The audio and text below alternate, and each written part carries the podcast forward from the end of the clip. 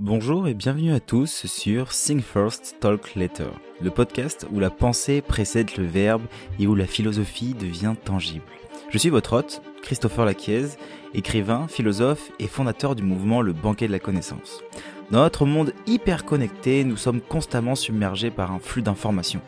Nous sommes souvent poussés à réagir, à commenter, à donner notre avis sur absolument tout. Mais qu'en est-il du temps pour la réflexion? Le temps de digérer les informations et de les analyser et de les comprendre. C'est là que Think First, Talk Later intervient. Chaque semaine, ce podcast vous offre un espace de réflexion où nous explorons ensemble les grandes questions de la philosophie et de la vie. Nous parlerons avec des philosophes, des penseurs et d'autres esprits brillants pour dénicher des pépites de sagesse que vous pourrez utiliser dans votre vie quotidienne. Alors installez-vous confortablement, ouvrez grand vos oreilles et préparez-vous à penser d'abord et à parler ensuite. Et bonjour à tous, j'espère que vous allez bien. On se retrouve aujourd'hui sur le dernier épisode de la trilogie sur Spinoza, où j'ai essayé de vous détailler un maximum la pensée de ce fameux philosophe qui est un des plus grands philosophes. Et euh, je voulais terminer aujourd'hui en éclaircissant trois derniers grands points qui étaient pour moi essentiels qui sont euh, la définition de ce qu'est une idée pour Spinoza, les trois grands types de connaissances et évidemment son idée de la liberté parce qu'il faut savoir que euh, c'est quand même l'un des précurseurs du déterminisme. Hein. Donc euh, on va parler à l'intérieur de ces trois notions-là aujourd'hui dans ce podcast. Si vous n'avez pas eu accès aux deux autres podcasts, je vous invite à les écouter avant d'écouter celui-ci qui sont soit sur ma chaîne YouTube, soit sur euh, mon podcast. Voilà, tout simplement, vous avez juste à remonter dans les épisodes. La deuxième chose, c'est que je voulais tous vous remercier mon livre est top 1 Amazon. Donc je suis super content. J'ai vu qu'on était numéro 1 des ventes. Je vous remercie du fond du cœur. Cet ouvrage donc qui s'appelle Guérir l'impossible, qui est une philosophie de la souffrance, une philosophie de la résilience. Et à l'intérieur, je vous apporte une première approche, une première entrée à la philosophie de manière pratique accessible pour tout le monde et qui justement vous permet d'avoir un premier pas dans le monde de la philosophie. Mon prochain ouvrage sortira l'année prochaine, je vous invite à patienter, ça risque de vraiment vous intéresser. Je vous en dirai évidemment bien plus avec le temps. Voilà, donc aujourd'hui, j'étais quand même censé faire, pour être 100% honnête avec vous, un podcast avec Mathias Leboeuf, qui est docteur en philosophie, un très bon ami à moi, sur Spinoza, parce qu'il a longuement étudié Spinoza. Cependant, on n'a pas réussi à trouver un moment ensemble, donc on le fera sûrement cette semaine. Donc peut-être que le prochain podcast, ça sera soit un lien sur Spinoza, où on parlera d'absolument tout de Spinoza pour faire un petit peu un topo de tout avec Mathias, soit alors on partira sur un nouveau philosophe. Si vous avez envie que je vous détaille la pensée d'un certain philosophe, que je vous détaille les idées d'un philosophe qu'il vous parle, qui qui euh, qui vous intéresse, en tout cas, n'hésitez pas à me le dire, que ce soit sur les réseaux sociaux, sur Instagram, sur Facebook, ou bien même en commentaire euh, de cette vidéo YouTube, ou si vous l'écoutez en podcast, dans les commentaires au niveau du podcast. N'hésitez pas aussi évidemment à noter le podcast, ça fait toujours très plaisir, pour nous ça nous aide énormément, et aussi à mettre un like et partager la vidéo si vous l'écoutez sur YouTube. Nous allons attaquer aujourd'hui en définissant ce qu'est l'idée pour Spinoza. Donc, dans l'ontologie de Spinoza, il n'existe qu'une seule substance, c'est-à-dire une seule réalité qui est Dieu ou encore la nature. Deus sive natura, Dieu, c'est-à-dire la nature. Cette substance, elle se manifeste à travers une infinité d'attributs, mais seuls deux nous sont accessibles, c'est-à-dire l'étendue, donc le domaine des objets matériels, et la pensée, c'est le domaine des idées. Je précise bien pour revenir sur le fait que pour Spinoza, on n'est pas dans un monde dualiste où il y a l'esprit qui est séparé du corps, l'âme du corps, mais bien les deux qui ne font qu'un ensemble, ok?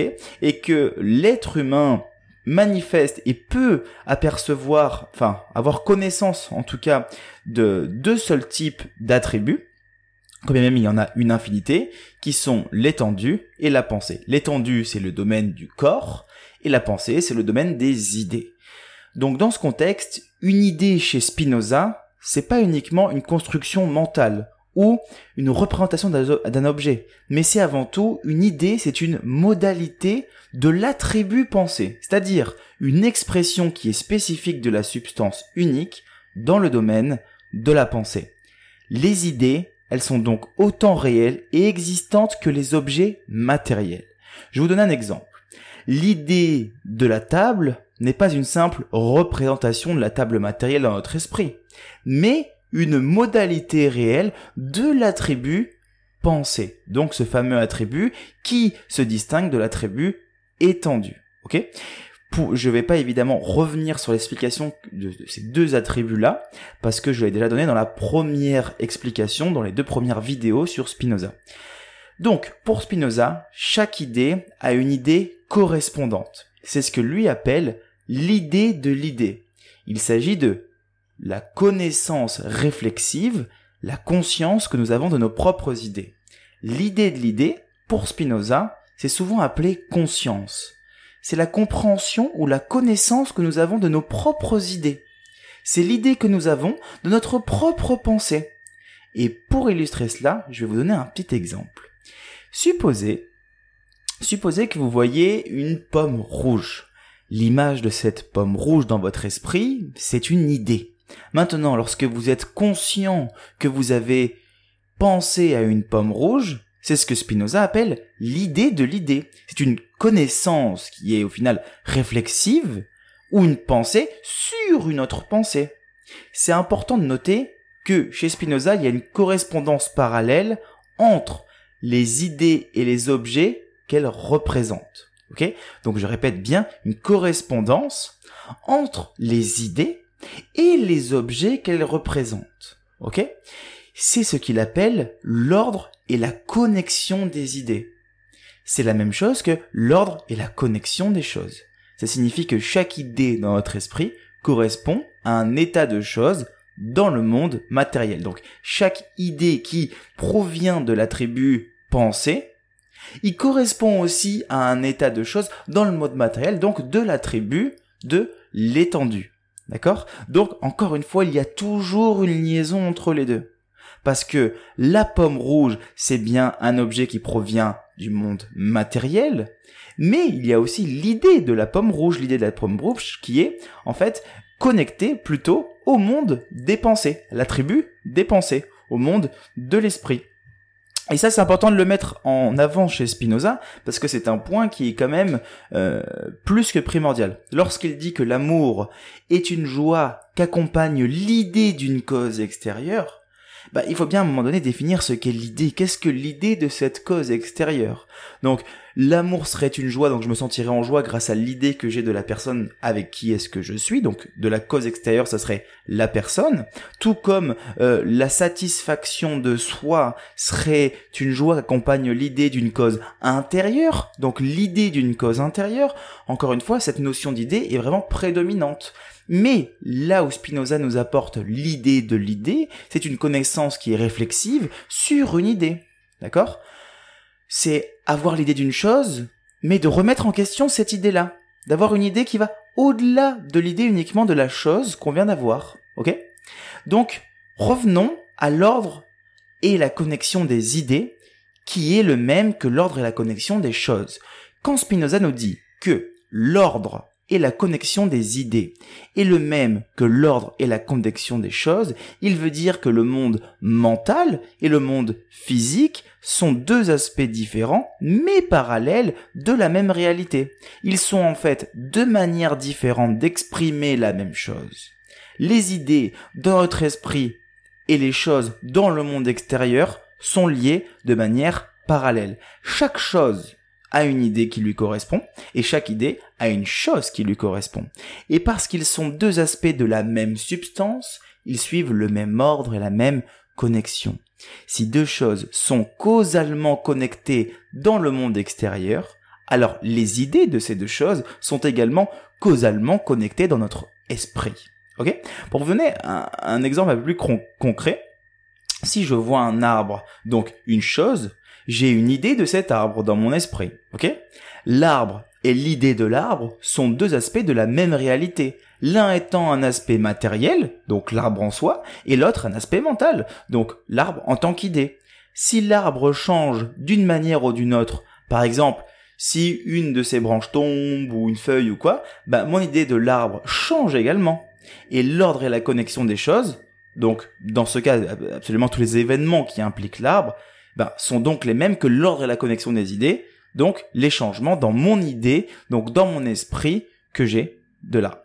Pour faire simple, une idée, chez Spinoza, c'est un concept ou une représentation mentale des choses. Mais par contre, et c'est là qu'il y a une grande distinction à faire, c'est que toutes les idées ne sont pas égales. Spinoza, il distingue deux grands types d'idées qui sont les idées adéquates et les idées qui sont inadéquates. Une idée dite adéquate est une idée qui, lorsque notre esprit la comprend pleinement et distinctement, c'est-à-dire que lorsqu'il a une compréhension claire et complète de cette idée. C'est-à-dire qu'une idée, elle est adéquate lorsqu'on a une compréhension claire et complète de cette idée. Ça signifie que nous avons une connaissance directe et complète de la chose que l'idée représente, donc notamment par exemple de l'arbre que l'idée représente, et que nous comprenons parfaitement comment et pourquoi cette chose est comme elle l'est. Par exemple, une compréhension scientifique d'un phénomène qui peut être par exemple naturel, comme euh, je sais pas moi le mouvement des planètes, ça serait une idée qui serait adéquate, car elle nous donne une connaissance claire et précise de ce phénomène et de ses causes. Donc ça, c'est le bon type d'idées entre guillemets, qui sont les idées adéquates chez Spinoza. Il y a aussi les idées qui sont inadéquates, évidemment. Donc une idée qui est dite inadéquate, c'est quoi? C'est lorsque notre esprit ne la comprend que de manière partielle ou confuse. Ça signifie qu'on a une connaissance qui est indirecte ou incomplète en gros de la chose que l'idée représente, et que on ne comprend pas pleinement comment et pourquoi cette chose est comme elle l'est. On a encore un exemple qui est plus ou moins simple, c'est si on voit une, éclipse solaire sans comprendre ce qui la cause, ben, notre idée de l'éclipse, elle serait inadéquate, car elle serait basée uniquement sur une observation qui serait éventuellement partielle et confuse du phénomène, sans une connaissance claire de ses causes. Donc, pour Spinoza, la plupart des idées que nous avons en tant qu'être humain sont inadéquates, car elles sont basées généralement sur nos perceptions sensorielles, sur nos émotions. Et ça nous donne pas ça nous ça nous donne en fait qu'une connaissance partielle et confuse du monde. Mais il croit qu'on peut acquérir des idées qui sont adéquates, par l'usage notamment de la raison, et de l'intellection, on peut même dire. Et on va en arriver juste après c'est qui nous permettent de comprendre les choses de manière claire et distincte, de connaître leur véritable cause. C'est la loi, enfin, c'est pas la loi, c'est plutôt une voie vers la liberté et la béatitude, selon Spinoza. Alors, comment on peut avoir une bonne connaissance des choses Et qu'est-ce que cette connaissance qui nous permettra de reconnaître la vraie nature des choses? Alors, on va la définir. Et pour Spinoza, il existe trois grands types de connaissances ou de façons de comprendre le monde, que l'on peut aussi comprendre comme trois niveaux de progression dans notre compréhension des choses. Donc c'est pour réussir à avoir une idée adéquate. Le premier type de connaissance selon Spinoza, d'ailleurs qui est souvent désigné comme une connaissance de l'opinion, une connaissance de l'imagination, c'est la forme de connaissance la plus basique et la plus immédiate. Cette connaissance, elle est uniquement issue de notre expérience plus ou moins sensorielle, sensorielle mais directe du monde, ainsi que par exemple nos souvenirs, nos associations d'idées, notre imagination, voilà, tout ce qui touche à nos sens. Par exemple, disons que vous voyez un arbre, ben, votre connaissance de cet arbre à ce stade, elle est basée sur votre perception sensorielle de celui-ci. Vous pouvez le voir, vous pouvez sentir son écorce, vous pouvez entendre le bruissement de ses feuilles, vous pouvez aussi avoir des associations particulières avec cet arbre. Peut-être qu'il vous rappelle un autre arbre que vous avez déjà vu. Ou peut-être que vous pourriez imaginer ce que cet arbre pourrait ressembler, par exemple en hiver, ou en été, ou en automne. Ben, tout ça, ça relève une connaissance du premier genre. Et ben, ce premier type de connaissance, il a ses limites. Il est souvent fragmenté. Il est inadéquat. Pourquoi? Car il est lié à nos expériences et perceptions individuelles qui, elles, on le sait, sont très souvent sujettes à des erreurs et à des biais, ce qu'en neurosciences on appelle par exemple les biais, par exemple les biais euh, cognitifs, donc les biais de confirmation. Il existe tous différents types de biais cognitifs où on voit que notre cerveau nous induit en erreur constamment, d'accord? Donc on sait que notre perception et notre connaissance sensorielle des choses est très souvent biaisée. Elle nous elle nous donne pas une, une compréhension complète et exacte du réel, de la réalité, du monde tel qu'il est. Mais, pour passer de la connaissance du premier genre à la connaissance, du second genre, qui est la connaissance du second genre, la connaissance de la raison, c'est la deuxième, c'est le deuxième type de connaissance, ça nécessite quand même une réorientation de notre façon de penser.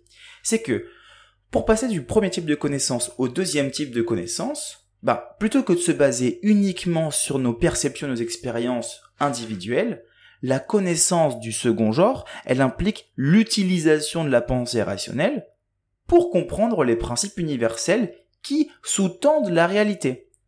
Reprenons l'exemple de l'arbre. Ben, avec la connaissance du second genre, nous ne nous comptons pas, on se contente pas de percevoir l'arbre et de l'associer à nos expériences passées. Nous réfléchissons plutôt sur le concept de l'arbre, sur ce qui fait d'un arbre un arbre, sur les lois biologiques qui gouvernent sa croissance et son développement. Et en faisant ça, on parvient à une connaissance plus adéquate de l'arbre. Évidemment, là, je parle d'un fait euh, qui est un objet, donc une chose en soi en parlant de l'arbre, mais ça peut très bien fonctionner lorsque vous essayez de, connaître quelqu'un tel qu'il est, par exemple, dans vos, dans vos relations. Voilà. On a des idées qui peuvent être adéquates et inadéquates face au monde aussi. Donc, pour Spinoza, accéder à la connaissance du second genre, ça nécessite de la discipline et aussi de la pratique. Il s'agit tout simplement de d'entraîner notre esprit à penser de manière plus rationnelle et systématique. Et à chercher des causes et des principes plutôt que de se contenter de perceptions immédiates et individuelles. Ça, c'est un processus de croissance. C'est un processus de développement intellectuel. Ça peut prendre du temps et ça nécessite forcément des efforts.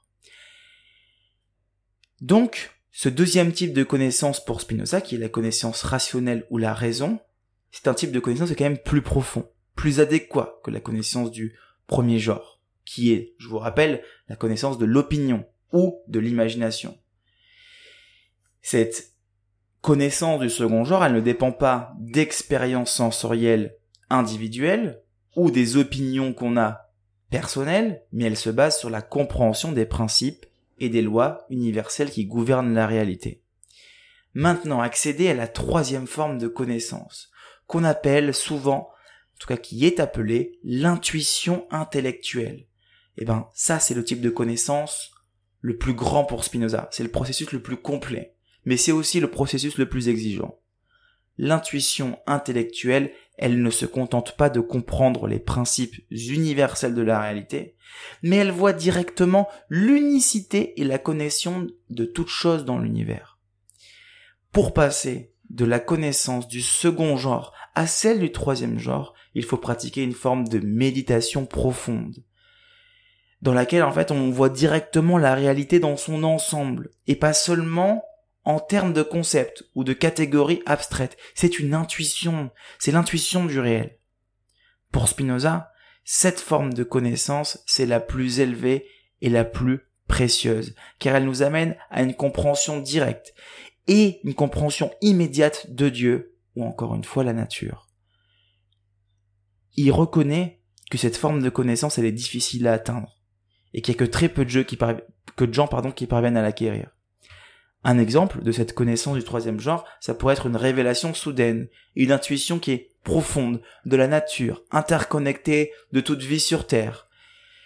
C'est euh, il ne s'agit pas seulement de comprendre cela de manière abstraite, mais de le voir et de le ressentir directement. Ce troisième type de connaissance chez Spinoza, il est connu sous le nom d'intuition intellectuelle ou science intuitive. C'est la forme de connaissance la plus élevée, la plus précieuse dans sa philosophie. Mais attention, cette connaissance, cette intuition intellectuelle, elle est forcément, elle passe forcément par le second type de connaissance. C'est-à-dire que on ne connaît pas les choses telles qu'elles sont à travers l'intuition qu'on en a euh, directement, c'est-à-dire que il faut d'abord un travail de raison, de raisonnement. Il faut d'abord une relation avec le monde. Donc il faut toujours passer par l'étape 1 et par l'étape 2. On ne peut pas directement aller à l'étape 3. D'accord? C'est toujours un processus, OK? Et donc voilà, ce troisième type de connaissance est non seulement difficile à atteindre, mais c'est le plus précieux, parce qu'il nous permet quoi en fait Il nous permet de vivre en harmonie avec l'ordre naturel de l'univers. Il nous permet de se réaliser, de réaliser notre propre nature comme une partie intégrante de cet ordre de l'univers. Eh ben, lorsqu'on atteint cette forme de connaissance, on peut atteindre une forme de paix et de joie durable. C'est ce que Spinoza appelle la béatitude, encore une fois. Alors, on voit bien qu'il y a une progression à travers ces trois types de connaissances qui sont représentés pour, et qui représentent pour Spinoza la voie vers la liberté, la voie vers la béatitude. En commençant par les idées inadéquates de la connaissance du premier genre, nous pouvons utiliser notre raison pour atteindre des idées plus adéquates de la connaissance du second genre. Et enfin, en développant notre intuition intellectuelle, nous pouvons atteindre une compréhension complète et adéquate de la réalité dans la connaissance du troisième genre. Donc on voit bien que pour Spinoza, il y a quand même un lien qui est fort entre les idées qui vont nous parvenir, qui vont être inadéquates, qu'on va voir sur les choses, les idées des idées, qui, elles, vont remettre en question les idées qu'on a sur les choses, et aussi notre, notre façon de pouvoir connaître le monde, de pouvoir connaître le monde qui nous entoure à travers cet ordre, cet ordre, parce que je vous rappelle que pour Spinoza, Dieu, c'est-à-dire la nature, c'est la substance qui régit ce monde, et que nous sommes des modes de cette substance-là, euh, des transformations de la substance, et que on ne peut connaître que les deux grands attributs qui ne sont encore une fois que l'étendue et la pensée, mais l'étendue et la pensée qui interagissent directement l'un sur l'autre, qui ne sont pas séparés comme un dualisme. Euh, c'est un monisme, je vous rappelle, c'est l'ensemble des deux, c'est-à-dire que la pensée agit directement sur le corps, le corps directement sur la pensée, et que l'un ne fonctionne pas sans l'autre. Et donc, je vais finir cet épisode de Spinoza en vous parlant quand même de son idée de la liberté.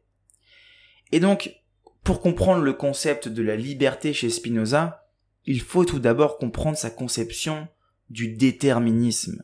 Spinoza, c'est un philosophe qui est déterministe. Ça signifie qu'il croit que tout ce qui arrive dans l'univers suit des lois naturelles qui sont inévitables. Il soutient que tout est déterminé par la nature de Dieu, qui est la même chose que l'univers dans son ensemble. C'est une vision, je vous rappelle, qui est panthéiste. Pour Spinoza, chaque événement, chaque action, chaque pensée sont le résultat nécessaire d'états antérieurs en vertu des lois de la nature. Il écrit dans l'éthique, dans la nature, il n'y a rien de contingent, mais tout y est déterminé par la nécessité de la nature divine à exister et à agir d'une certaine manière.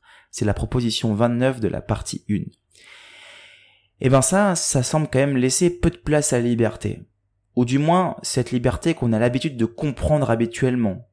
Donc, comme notre capacité d'agir, de penser, indépendamment des contraintes extérieures. C'est cette liberté-là que nous, on a tendance à, connaître. On est dans un, dans un monde où le libre arbitre a le dessus sur le déterminisme en général. On se pense tous être libres, mais cependant, Spinoza, il a quand même une conception qui est unique et qui est complètement nuancée de la liberté.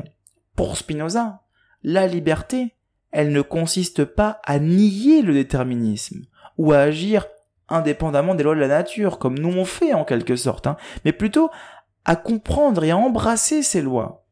Il écrit dans la proposition 68 de la partie 4, Un homme libre est celui qui vit selon l'unique décret de la raison.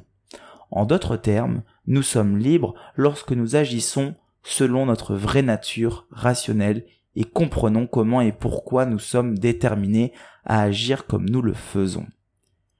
Ça signifie pas que nous pouvons échapper à la détermination, échapper au déterminisme, ou encore changer le cours des événements. Mais ça signifie que on peut atteindre une forme de liberté interne ou intellectuelle en comprenant notre place dans l'ordre des choses. Et cette forme de liberté, encore une fois pour Spinoza, c'est la plus haute forme de bonheur, ce qu'il appelle aussi la béatitude. Pour Spinoza, la liberté, elle est aussi question d'autonomie, de maîtrise de soi. Comme on a vu dans l'épisode 2, il distingue les affects passifs, donc les émotions et les désirs qui nous zappent, qui nous contrôlent, et les affects qui sont actifs, qui sont les émotions et les désirs que nous comprenons et que nous contrôlons rationnellement. Plus nous sommes capables d'avoir des affects passifs, euh, actifs, pardon, plus nous sommes libres. Donc pour Spinoza, la liberté, c'est une forme d'autocompréhension et d'autonomie qui s'inscrit dans le cadre du déterminisme universel. Il ne s'agit pas de se libérer des lois de la nature, mais de comprendre et d'embrasser ces lois comme l'expression de notre propre nature rationnelle. Plus, en fait, il faudrait réussir à découvrir les causes, des causes, des causes qui nous déterminent. Et plus je connais les causes qui nous déterminent, plus je suis libre de pouvoir agir, de pouvoir agir en fonction de moi, d'accord? En fonction de mes, de mes affects actifs, de mes idées qui seront adéquates, de tous ces types de connaissances. Donc tout ce qu'on a vu depuis le début, dans ces trois chapitres sur Spinoza, que ce soit le premier épisode sur Dieu, le deuxième sur les affects, ou encore aujourd'hui sur les idées, c'est ce qui nous permet pour Spinoza d'être libre. Le but c'est la liberté. Et la liberté c'est quoi pour Spinoza? C'est la plus haute forme de bonheur, c'est la béatitude. Donc, en suivant cette méthode qui est l'éthique selon Spinoza de son magnifique ouvrage que je vous invite maintenant que vous avez de belles définitions de des, des idées prédominantes de Spinoza je vous invite à vous procurer l'éthique et à commencer à vous plonger à l'intérieur aussi difficile soit-il mais ça vous parlera forcément parce que vous avez déjà des premières notions, vous connaissez les termes, les idées, qu'est-ce que ça signifie, la connaissance adéquate, inadéquate, qu'est-ce que ça signifie, euh, Dieu, c'est-à-dire la nature, qu'est-ce que ça signifie, euh, voilà, les affects, qu'est-ce que ça signifie, les idées, voilà. Tout ça maintenant, vous êtes quand même au courant de beaucoup de choses et donc je suis très content d'avoir fait cette partie euh, sur Spinoza. C'est un philosophe qui me passionne énormément et avec lequel j'ai il m'a beaucoup aidé en fait dans ma philosophie personnelle. C'est un philosophe qui a énormément impacté ma vision de voir le monde en quelque en quelque sorte. Et euh, et je pense que il est au goût du jour plus que jamais dans un monde de développement personnel où on y crée des dogmes, tout comme à la spiritualité, tout comme un petit peu dans tout ce qui à partir du moment où on utilise le langage, on va très inconsciemment commencer à créer des dogmes sur les choses.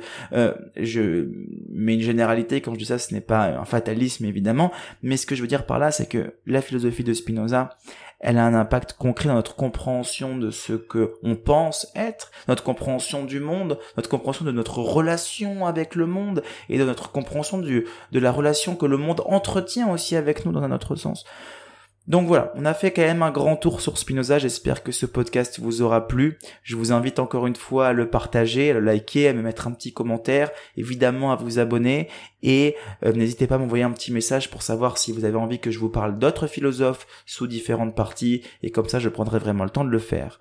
Merci à tous pour ce magnifique moment qu'on a passé ensemble et je vous souhaite une très très belle journée. Ciao ciao